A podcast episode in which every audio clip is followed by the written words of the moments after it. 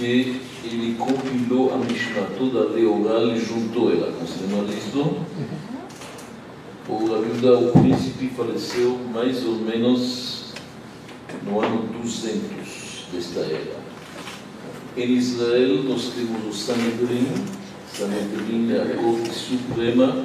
O líder do Sanedrin se chama Nassi. Todos obedecem aos, às promulgações do Sanedrin. As decisões são absolutamente indiscutíveis. E nós temos na Babilônia também já muitas comunidades judaicas. Os judeus estão na Babilônia já desde 400 anos antes da Era Comum, desde a destruição do primeiro templo. Certo? Isto é a situação, mais ou menos. Em Roma, nós vimos que a amizade que havia entre a viúva e o príncipe, a amizade que havia entre a viúva e o príncipe e Marco Aurélio Antonino, era uma amizade muito forte que permitiu que ele tivesse a tranquilidade para poder juntar toda a lei oral, tudo que se discutiu nas academias, para compilar a Mishnah.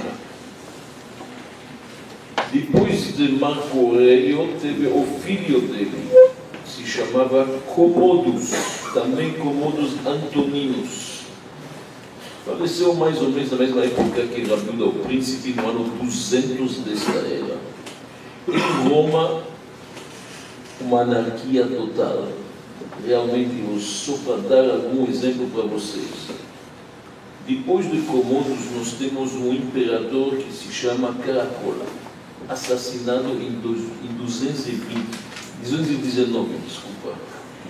O homem que pegou o poder dele se chama Macrinus, ele assassinado em 220, um ano depois. O próximo, Heliogabulus, assassinado em 222. Estão vendo a imagem, o que está acontecendo em Roma? Realmente, entre o ano 235 mais ou menos, e 285, 50 anos, teve um total de 19 imperadores. Então, generais que assumiam cada um outro 19 imperadores. Isso está acontecendo em Roma. Isso é importante para a gente ter uma ideia. Em geral, depois de Comodos, depois de Marco Aurélio, que foi muito bom para os judeus, eu diria que os imperadores de Roma são bastante pacíficos e tolerantes com os judeus. Mas um imperador vai surgir que vai fazer uma grande mudança na história de Roma e, obviamente, na história do judaísmo. Eu estou me referindo a o Constantino o Grande, ou Constantino Primeiro, como é chamado. Então vamos voltar aqui, nós estamos no ano 306, mais ou menos, começo do quarto século. Vai ter seis generais que assumem esses se autoproclamam imperadores. E nós temos um homem que é bastante diferente dos anteriores. Todos os imperadores romanos até agora eram pagãos. Pagãos. Toda, assim como existe a mitologia grega, existe a mitologia romana, com Deus para cada paixão. De repente, chega este Constantino I. Este homem, por motivos talvez interesseiros que ele precisava dos aliados cristãos, ele abraça a fé cristã. Até lá, até o ano 300, os cristãos são bastante perseguidos pelos imperadores romanos, que não gostam de uma nova seita, que não é totalmente pagão, e assim diante. O Constantino abraçou a fé cristã. Ele fez isto no ano 312 e mais ou menos no ano 324 ele começa a reinar. E quando ele vai reinar, uma das primeiras coisas que ele faz, ele coloca a religião cristã como a religião oficial do Império Romano.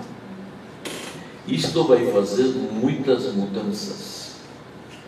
Antes de fazer isto, ele prometeu uma tolerância que cada religião poderia continuar, mas isto não vai acontecer exatamente. Realmente, Constantino pegou a religião cristã, que era um punho de pessoas, e levantou ela para ser a religião oficial do Império Romano, que é enorme, que é enorme. Mesmo que a religião cristã aceita a parte do Pentateuco que eles chamam os Velhos Testamento, é baseada no judaísmo, mas obviamente que tem muitas diferenças. E as perseguições ao judaísmo vão começar a ser cada vez mais fortes. Isto vai trazer, infelizmente, o antissemitismo muito forte. A religião cristã introduziu novos conceitos que não são nada judaicos o conceito que Deus tem sócio, a Trindade, a trilogia, o fato que não precisa de mitzvot práticas, também a ênfase que o principal é ganhar, na verdade, a salvação eterna lá em cima e não tanto a atitude e o comportamento aqui embaixo. Tudo isto são, na verdade, conceitos diferentes dos judaísmo. Mesmo que eles pregam muito a bondade e o amor, mas a gente sabe que na prática não sempre foi assim. Então vai começar um zelo de fanatismo forte para cada vez mais no Império Romano ter cristãos. Uma onda de conversão, e muitas vezes forçadas. E isto vai afetar muito o judaísmo. A primeira, os primeiros a sofrer isto vão ser o judaísmo. A população romana no Império aceitou a religião cristã porque entre nós falando, eles estavam sofrendo com toda essa anarquia que eu lhe contei, mudanças de imperadores, perseguições aqui e lá. Eles estavam cansados dessas divinidades meio fracas, de servir e de venerar animais e árvores e astros. Quando chegou a religião cristã que oferecia um poder mais forte, seriamente se tornou popular, pegou. Mas os judeus têm sua fé, não iam mudar. Em 325 acontece algo extremamente importante na história. Se chama Concílio de Niceia. O que um Niceia é uma cidade, me parece, na Turquia. O Concílio de Niceia vem uns 200 ou 300 bispos juntos, se reúnem. É lá que realmente vai se colocar as grandes diferenças entre a religião judaica e a religião cristã. Até lá estava confuso os primeiros cristãos, muitos eram judeus. E os cristãos depois diziam que eles são os herdeiros dos judeus, eles são como os judeus. Então, Davi, os, as mudanças básicas e importantes vão ser promulgadas neste concílio lá em Niceia 325. Para começar, judaísmo só para quem nasceu judeu. Proibição total de se converter ao judaísmo sob pena de castigo. Judeus não podem ter servos que são cristãos. Judeus não podem atrapalhar algum judeu que quer se converter ao cristianismo. Não tem direito a uma série de coisas. E as grandes divergências nascem daqui. A primeira coisa, o dia de descanso não é mais o sábado, o Shabbat. Passa para ser domingo. Isso data daquela época, começo do século IV. A segunda, no famoso discurso de Constantino, por que, que a nossa Páscoa tem que cair na Páscoa deste povo? Povo condenado e odiado por Deus. Até lá os cristãos faziam a Páscoa cristã no mesmo dia que a gente faz peça. Agora muda, vai ser um domingo, depois do primeiro domingo da estação, etc. Muda as coisas. Muitas coisas mudam. Estas mudanças assustam os judeus. Duas coisas mudam essencialmente. Até agora, a luta entre Roma em Jerusalém era uma luta política. Os romanos queriam aumentar o seu poder, judeus muitas vezes não aceitavam o jugo romano, havia revoltas, bar como nós vimos, algo político. Quando se trata de política, você sabe que pode mudar de um dia para outro. Amanhã é este, amanhã hoje é este. Então, de vez em quando havia um imperador mais tolerante outro menos tolerante. Gosta de judeus, não gosta. Agora a luta se torna uma luta religiosa. Estão entendendo? O Império Romano agora é cristão, é católico. Vocês têm uma outra uma, uma guerra de religião. Uma guerra de religião não é algo temporário, é algo permanente, muito mais forte. Segunda grande mudança. Os romanos conquistaram Israel. E os judeus eram, a Judeia era tributária do Império Romano, verdade. Mas os romanos nunca negaram que esta terra é dos judeus. Só que nós precisamos para a nossa expansão geográfica. A partir do momento que adotaram a religião cristã, os cristãos dizem que os judeus não têm direito mais. Deus mudou, abandonou eles. Fez um novo pacto, um novo testamento contra a gente. Israel não pertence mais aos judeus. Grande mudança de visão. Tudo isso assusta muito os judeus. E muitos saem de Israel e vão para lugares mais seguros. Um deles, a Babilônia. Depois de Constantino, foi o filho de Constantino II. Houve muita briga entre os filhos, não vamos entrar nisto, mas ele também continuou a animosidade contra os judeus, nada de grande tolerância, e proibiu por lei o casamento misto. Proibido para um cristão casar com um judeu. Claro que esta discriminação é oriunda de um ato de ódio com os judeus um ato de antissemitismo. Mas se a gente olha da perspectiva judaica, também beneficiou o povo judeu. Se a gente pensa bem da nossa perspectiva, também isto salvou muita coisa, porque como era proibido este casamento, os judeus, na verdade, não contrataram casamentos interreligiosos e isto foi benéfico. Facilitou um pouco a sobrevivência de muitas quilot. Os judeus ficaram separados, um povo distinto, mas com sua religião. E aqui vai surgir, depois de Constantino, um novo imperador que os próprios cristãos chamam de apostata. Eu estou me referindo a Juliano. Juliano, o apostata, famoso, o cofre. Quem é este Juliano? Juliano era um sobrinho de Constantino, um primo de Constantino II. E ele vai abandonar o cristianismo. Ele é um homem mais intelectual, mais cultural, ele tem uma tolerância maior, estudou. Primeiro ele não gostou, ele viu muitas contradições, não gostou, abandonou o cristianismo, que é agora a religião oficial do Império Romano, voltou para o paganismo e depois começou a se interessar mais, gostou da Bíblia judaica e não escondeu sua admiração para o povo judeu. Começou a mostrar muito afeto para as comunidades judaicas. Uma das coisas que ele fez é aboliu várias leis opressivas contra os judeus. Ele realmente foi muito bom, ele reconheceu a jurisdição, a força do Bedin dos judeus ele se comprometeu a retirar os impostos absurdos que havia em cima da comunidade judaica, principalmente dos judeus que estavam na Judeia. E na nossa tradição existe esta carta, existe uma carta que Juliano, por isso que a igreja chama ele Juliano apóstata, porque ele negou o cristianismo, que acabou de ser, na verdade, pelo tio dele, a religião oficial do império. Existe uma carta que ele escreveu para Hillel II, o grande líder dos judeus do Sanedrim era Hillel II Nasside, daqui a pouco falaremos dele.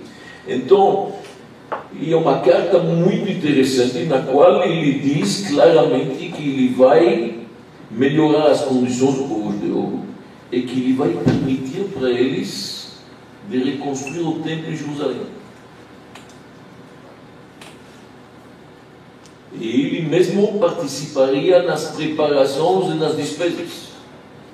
Os historiadores dizem que ele tinha interesse político para isso também, porque um dos sonhos dos imperadores romanos, a gente sabe, é a conquista da Pátria, da Babilônia, da Pérsia, tá certo? Ele empreendeu uma guerra por lá, por lá contra o rei Shapur II. Então, ele queria que, sabendo que tem muitas comunidades judaicas lá no Oriente, principalmente na Babilônia, que pertence ao Império Persa, ele achou que ele queria favorecê-las, etc.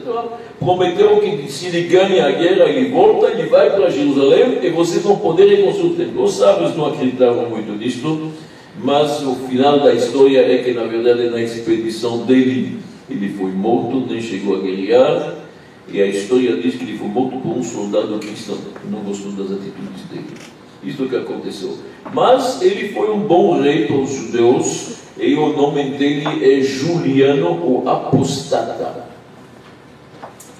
Lembrando ainda um assunto importante, talvez, que é de cultura geral, mas que tem que ser mencionado, Constantino, o primeiro Constantino Grande, resolveu mudar a capital do Império Romano. Todos vocês sabem isto. Ele pegou uma cidade não tão conhecida, chamada Bizantio, ou Bizancio em português, Bizancio, que hoje é Istambul, na verdade, e reconstruiu ela e renomeou ela de Constantinopla. E lá passou a sua capital ele passou a capital de Roma para, na verdade, Bizâncio, para Constantinopla. E isto fez que, na verdade, o Império Romano, nós temos o Império Romano Ocidental e Oriental, tá certo? E no final acabou tendo até, na verdade, duas igrejas, a Igreja Católica Romana e a Igreja Católica Ortodoxa. Mas é importante lembrar isto, isto foi a obra dele. Final da história, os judeus, na verdade, depois de Juliano, houve alguns imperadores bons para os judeus, um deles Teodósio, que também defendeu os judeus, castigou aqueles que queriam destruir sinagogas, e mesmo permitiu para os judeus não comparecer em cortes, se são chamados no Shabat, mas com o tempo isto foi degradando e foi cada vez mais difícil. Os judeus perderam seus direitos, o antissemitismo cristão aumentou. Vocês sabem que a igreja acusa os judeus de ser um povo deicida e outras acusações falsas, etc. E isto cada vez mais o ódio estava crescendo. Em Israel, a situação está ficando cada vez mais difícil. Dinheiro, pessoas, pessoas estão saindo, muitos alunos, as grandes academias não têm mais como se sustentar. As últimas academias talmúdicas estavam em Tiberiadas, em Sipores, no norte, na Galileia. Cada vez menos gente e o número de judeus que, tem, que estão obrigados a sair de Israel está aumentando cada vez mais. Isto não é bom. E nós estamos no ano 350, mais ou menos e dois acontecimentos importantes vão surgir antes do declínio radicalmente do judaísmo em Israel. Presta atenção. Um é o ano 350, estou me referindo a, a, a, a, o selar do Talmud de Jerusalém. Então, se lembrando que nós falamos, existe a Mishnah, que é a lei oral que foi escrita, os comentários da Mishnah pelos sábios chamados Amoraim, a Mishnah são sábios chamados Tanaim, vamos lembrar bem. Comentário a Mishnah é a Gemara, são sábios chamados Amoraim, tudo isso faz o Talmud. Temos dois Talmud, o Talmud babilônio, que foi na Babilônia, século V, e o Talmud Jerusalém, que terminou no século IV, no ano 350. Então, antes que os judeus deixem a Terra Santa, só ficar um punho de judeus, ainda chegam a completar totalmente o Talmud de Jerusalém, o Talmud mais difícil, menos estudado, o aramaico é mais profundo lá, mas é muito interessante, isso foi uma grande novidade, isto foi o grande sábio Rabbi Yohanan e outros sábios, isso foi no ano 350. No ano 359 acontece também algo muito importante na história judaica. Ainda existe a posição de Nassi, líder do Sanedrim. E sempre na família de Hillel. Estou se lembrando, Hillel, Rabbi Gamliel, Rabbi Shimon Gamliel, até Rabbi o príncipe, todos são descendentes. Durante 14 gerações, a dinastia de Hillel liderou a parte espiritual do povo judeu. 14 gerações, quase 450 anos. Desde antes da destruição do primeiro templo, do segundo, do segundo, do segundo templo, até o ano 400 e 25, mais ou menos, se não me engano, quando foi abolido realmente por Teodósios II esta posição de Nassi. E no ano 350 o Nassi é Hillel II. Este Hillel II percebeu que tem um perigo muito grande, cada vez menos judeus em Israel, espalhados pelo mundo, não sempre em contato. A posição de Nassi daqui a pouco vai desaparecer. O líder do judaísmo, todas as promulgações, todas as decisões saíram do Sanedrim de Israel. Que missão de Torá, de lá que saía a Torá. Isto era aceito por todo o povo judeu, por todas as comunidades da diáspora. Uma das coisas básicas do judaísmo é o calendário e fazer um calendário. E tem que ser isso aceito por todo mundo. Imagina que um faz Pesach na segunda, o outro não, Pesach começa daqui três dias. Já tivemos discussão sobre isso. Estão se lembrando muito bem. Uma vez. Então o que, que acontece? Isso tem que ser de acordo comum. Tem que ser uma grande autoridade. Só sempre o calendário judaico, quem tinha a palavra final era o líder do Sanedrim, o Nassi. Estava nas mãos do Nassi. Sem ele, não havia possibilidade de falar quando que é os Chodesh ou quando o ano vai ser bissexto e vai ter dois meses da data. Só assim podia falar isso. E Leão II, vendo a situação dos judeus, como espalhados em todo lugar, que cada vez a posição da está ficando com menos poder, resolveu fazer, com a aprovação, obviamente, do Sanedrim na época dele, um calendário fixo. Até lá, como se fazia o calendário?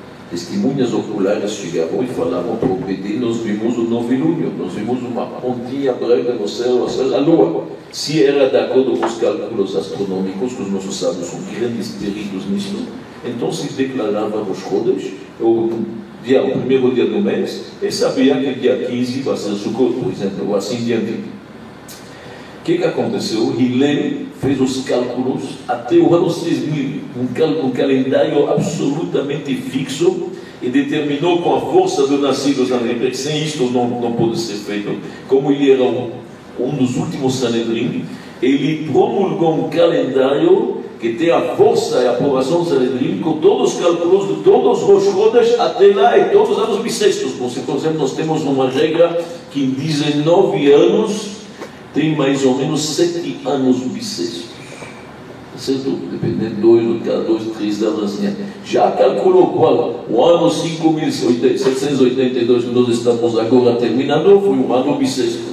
Foi um ano de Shemitah. Tudo isso já está declarado e preparado. O Hillel, o segundo, fez um calendário fixo e isto é indisputável, indiscutível. Todo mundo aceitou isto é assim que, graças a Deus, o povo judeu, onde que se encontra, qualquer diáspora, se na Europa, se nas Américas, se na Ásia, onde que seja, todos festejam as festividades no mesmo dia. O Shabbat nunca foi problema, porque o Shabbat é um dia da semana. Nós estamos falando do calendário, os meses. E dos meses dependem dos nossos moadim, nossas festas.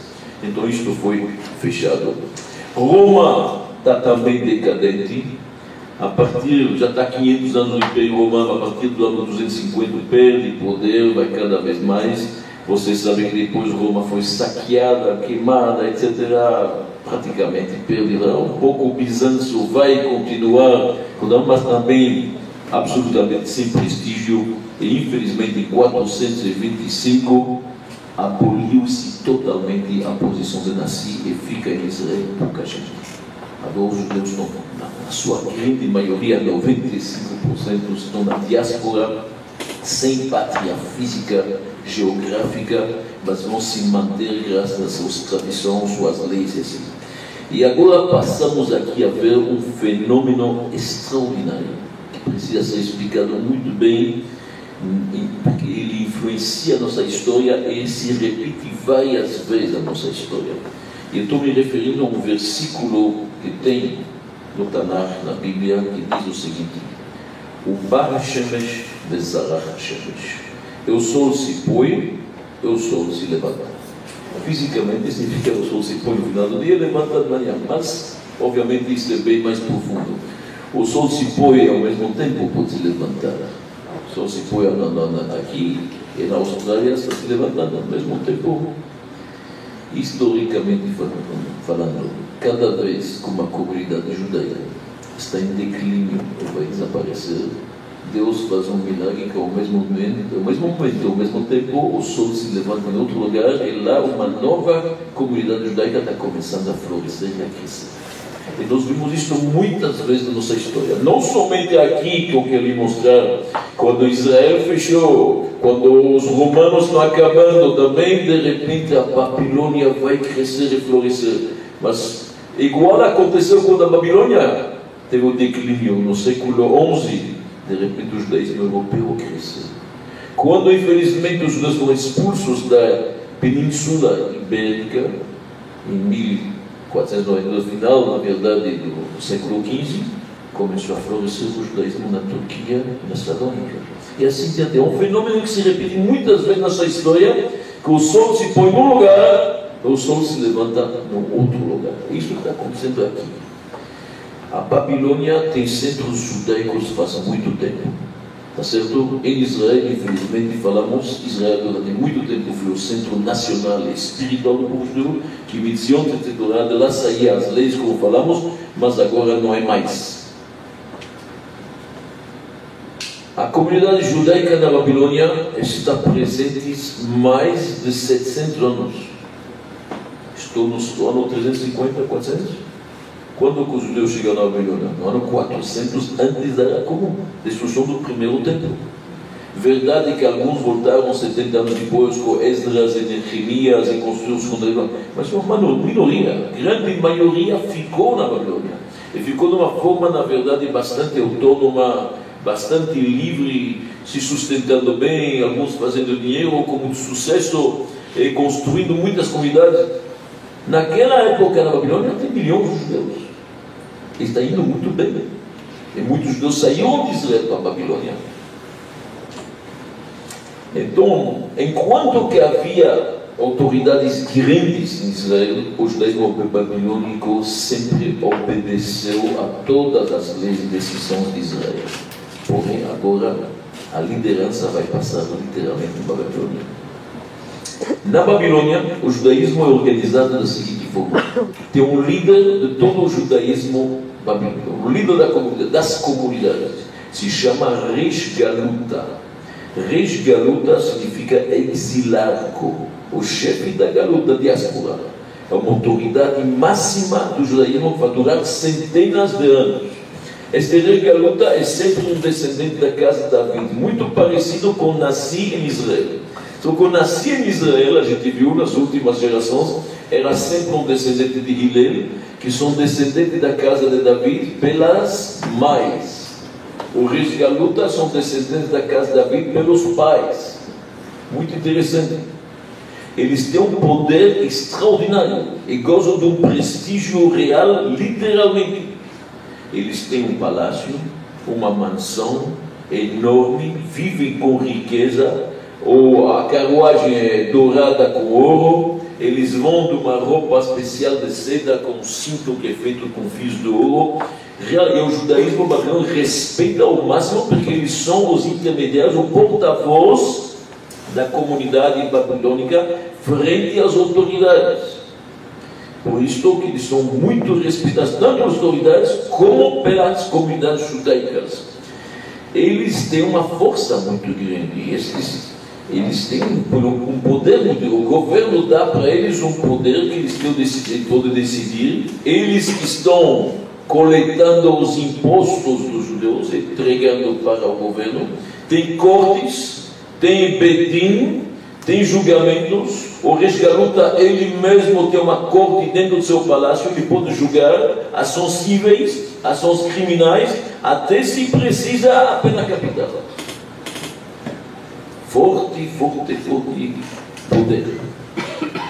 Eles que estão apontando os oficiais que vão trabalhar, que são os coletores de impostos, ele pode castigar, ele pode, na verdade, decidir. E quando se escolhia um recruta cada vez um novo, era uma festividade enorme que todos participavam. Na maioria, pessoas boas, justas, corretas, tementes a Deus. Teve abusos também. O poder corrompe, é perigoso. A Maran Guitin nos diz que teve um resgaluta que envenenou um sábio que não gostou do que ele falou. Mas são exceções. São exceções. Normalmente esses resgalutas foram líderes bons para o povo de Israel. Então, esse exilarco, como se chama em português, é realmente uma figura muito importante. No começo, esses reis galutos eram não somente a figura máxima administrativa, mas também espiritual. Depois, como eles se desenvolveram mais nas seus políticos, o governo, acabou, na verdade, o líder espiritual sendo os Rosh Shiva, os decanos das academias talmúdicas. Passou para eles. Mas no começo eram as duas posições, uma liderança espiritual e uma liderança, na verdade, administrativa forte.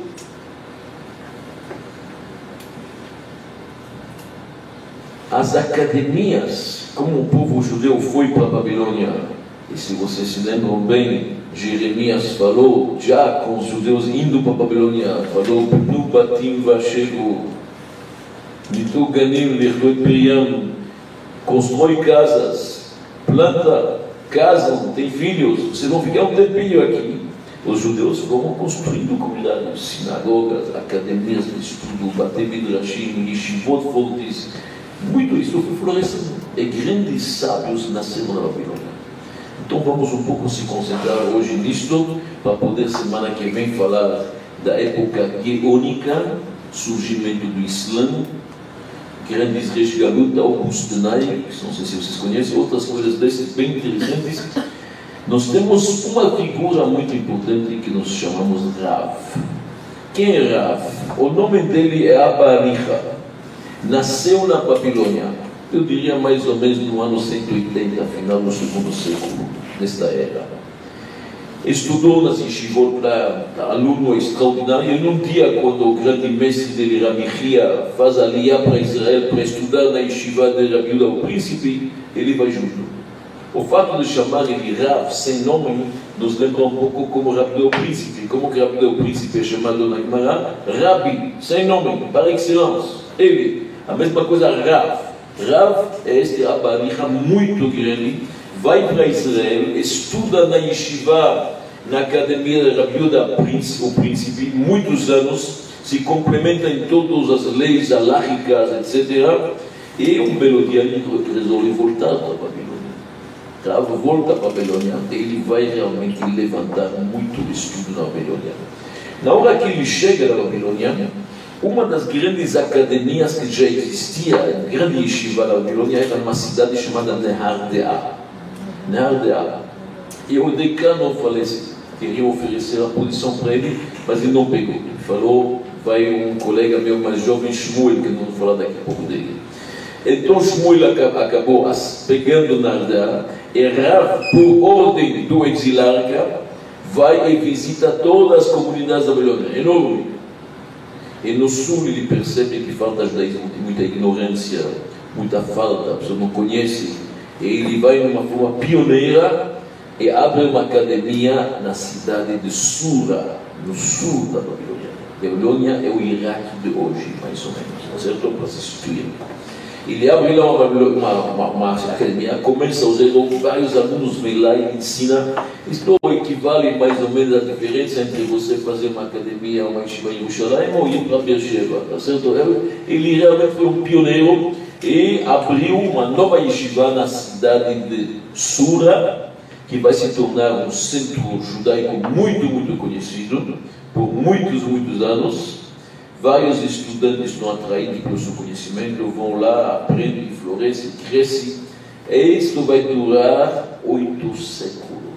Estão ouvindo bem? Oito séculos. Estamos falando aqui do ano 300 até o ano 1100, mais ou menos. Oito séculos vai ficar lá.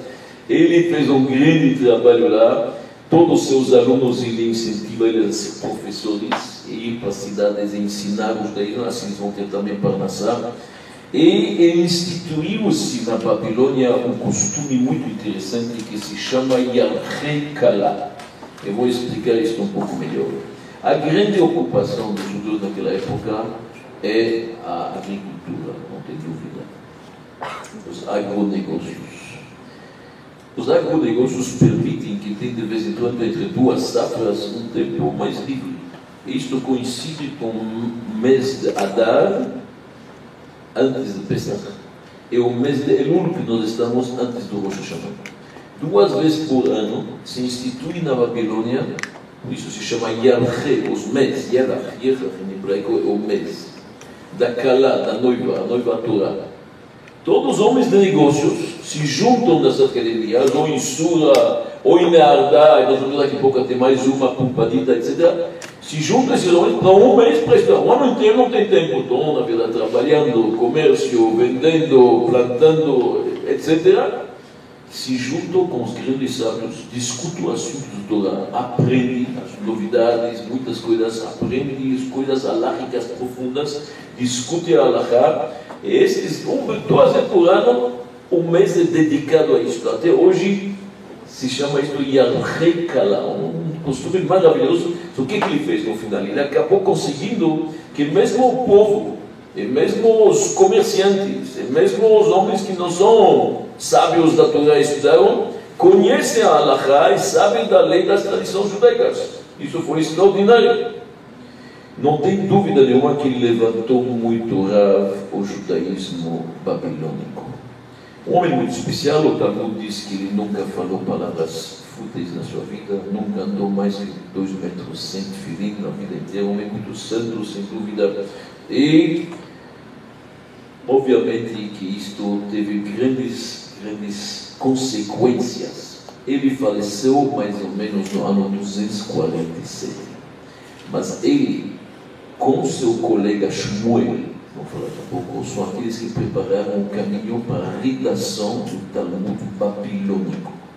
Este Rav também é um homem muito sensível, é um compositor, é um, é um, um autor, vamos falar. Escreveu vários livros, Sifri de Berá, Safran de Berá, vários midrashim, e também nas nossas rezas, muitos trechos são dele. Vou dar um exemplo.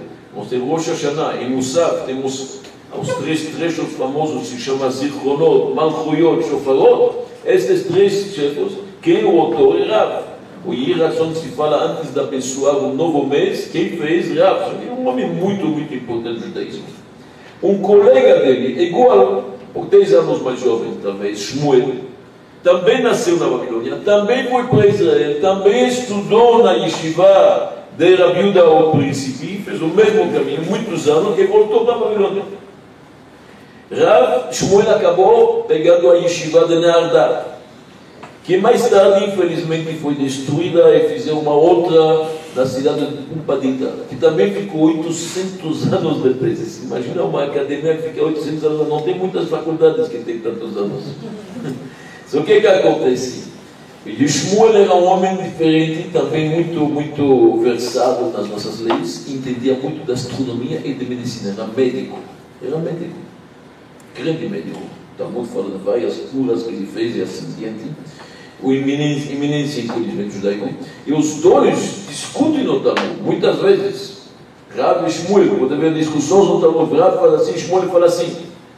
E o final é interessante, que eles não estão de acordo em muitas coisas, mas cada um tem a sua perícia. Tudo que tem a ver com Isurim, com proibição, Shabbat, Kasher, pode, não pode, grave o perito. Allah vai ser sempre como ele.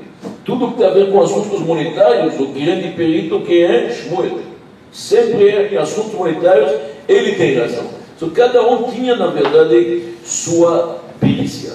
O Shmuel se tornou conselheiro pessoal do rei, porque a Babilônia, que não é mais nas mãos dos babilônios, quem lá é o Império Persa agora, está certo? Vamos se bem. O rei se chamava Shabur I, ele foi conselheiro pessoal dele. Pode imaginar o prestígio que ele tem. Então, esses dois, eu estou mencionando os nomes porque é importante entender, eles estão colocando os primeiros tijolos da redação do Talmud.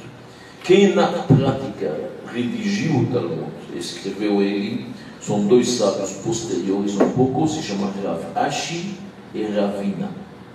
Rav Ashi deve ter falecido mais ou menos no 425, Ravina 475, são os últimos dos Amoraim que selaram, pegaram todas as discussões que tinham em todas as academias babilônicas, juntaram esses escritos, redigiram o que, é que nós temos, a Gemara, o Talmud babilônico.